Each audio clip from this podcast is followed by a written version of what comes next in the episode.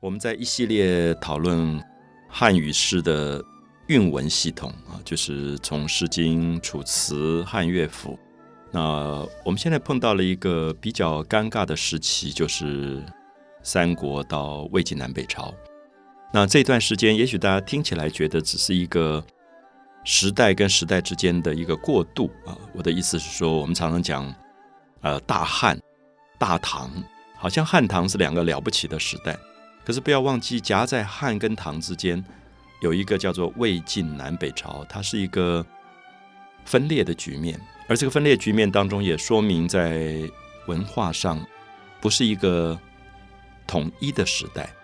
那大家会觉得，如果是过渡，好像我们就不太重视它。所以我相信很多朋友对汉代的文学蛮熟悉，对唐朝也蛮熟悉。可是好像常常谈到魏晋南北朝时候，大家脑海里面有一点不知道能够抓出什么东西来。当然，我们知道这个时代有一些很好的诗人，像谢灵运啊、包照啊这些人。可是比起唐代的李白、杜甫，真的是好像逊色很多啊。那现在我其实蛮想为这样的时代稍微的讲一些话，也希望如果喜欢文学的朋友、喜欢诗的朋友，那么对于这种。不是特别盛世的文学，加以不同的一种关怀。呃，为什么这样讲？我想第一个，也许大家会感觉到魏晋南北朝这个时间其实并不短，差不多有三百多年啊。所以其实它相当于汉朝的时代，也相当于唐朝的时代。那么这么长的一个时代当中，我们好像没有什么道理要忽略它，不重视它文学上的一些发展。可是为什么以前谈到魏晋南北朝，谈到六朝文啊，就是六朝这个时代，好像有一点偏见，觉得这样的时代的文学比较堆砌啊。我想“堆砌”这两个字，基本上在文学上并不是很好的一种评语啊，就是有点辞藻华丽，可是表示说内容可能有一点空泛，所以才会用很漂亮的句子词汇。去堆堆堆，去堆砌出一篇美丽的文章出来。所以这种文体在这个时代当中被称为所谓的骈体文啊，骈是马字边牛马的马，然后右边一个并并在一起的并。那骈体文也被称为骈丽，丽这个字的写法我们现在比较不常用了，就是人字边一个美丽的丽，叫做骈丽。那为什么会有这两个字出现啊？基本上。意思是说，这段时期在写文章的时候，非常讲究工整，讲究词汇的对仗，讲究修辞的华美。好，比如说，如果我们今天要讲一个话，我们可以用很朴素、很简单的方法讲出自己的意思。可是骈俪的意思就是说，我偏偏要找一些很难的词汇跟字句，让一般人好像不懂。我想大家了解到，就说。文学变成一个很技巧跟形式的一种表现的时候，有时候一个作家会用字、用句用的很难。我不知道大家有没有这样的印象？有时候你读一篇文章，读两句就要查一个字典，因为觉得都是非常艰深的字或者很难懂的词汇，用典故用的非常非常的深啊。什么叫做典故？就是说。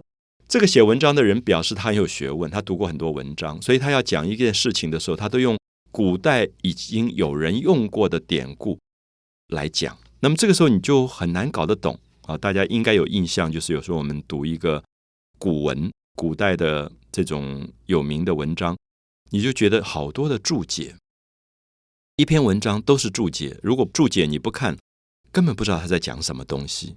好，所以。在这样的状况里，我们就会觉得六朝文，我们现在提到的魏晋南北朝这段时期，由于对于文学形式的讲究、技巧的讲究、词汇的讲究，最后产生了一种艰深难懂的文体，我们称它为骈俪。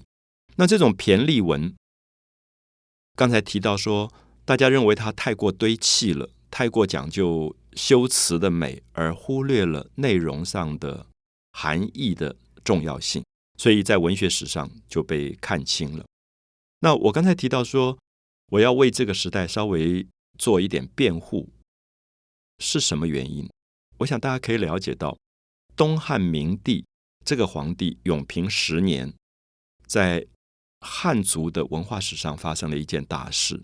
这个大事是说白马驮经，也许大家听过这四个字的典故，就是有白色的马带着佛经到了洛阳，所以汉明帝就为他们盖了白马寺，这是最早的寺庙的开始。那么这个寺庙是外来的宗教。那我相信大家一定知道，当时的佛经，它是用的文字根本不是汉字，用的是印度的梵文，所以大家也读不懂，皇帝当然也读不懂，所以就开始找很多的人学习梵文，或者找一些当时西域的国家啊。我们知道，介于印度跟当时的大汉帝国之间，有一些小国家是。属于像龟兹啊，或者我们讲的贵霜王国啊，贵霜，很多人认为就是现在的阿富汗克什米尔这一带啊。克什米尔这个字的快读其实就是贵霜，克什米尔。那这些国家可能同时有人懂汉文又懂梵文，所以皇帝就开始希望他们来翻译佛经，因为他也很希望知道佛经这样的书里面到底在讲什么，内容是什么。所以，我们大概可以说，在这段时期最大的一个特色是汉语本身不纯粹了。所以在魏晋南北朝的时候，我们说南北朝，尤其是北方的北朝，建立北朝的北魏、东魏、西魏、北齐、北周这几个朝代，都不是汉人，他们是鲜卑族，他们是契丹族，他们是匈奴族，他们可能是接羌底，所以。这些族都是来自于北方西北边的游牧民族。好，所以在这样的状况里，我们看到汉语受到了一个外来不同语言的冲突。所以，如果用这样的讲法，我不知道大家能不能比较理解，就是这段时期有点像我们今天，有时候你走在街上，你碰到一个人，可能是 A B C，那么在洛杉矶长大的一个台湾孩子，他讲话的时候，十句里面可能有好几句夹着英文在讲。所以这个时候，我们看到语言变成了一个混杂的现象。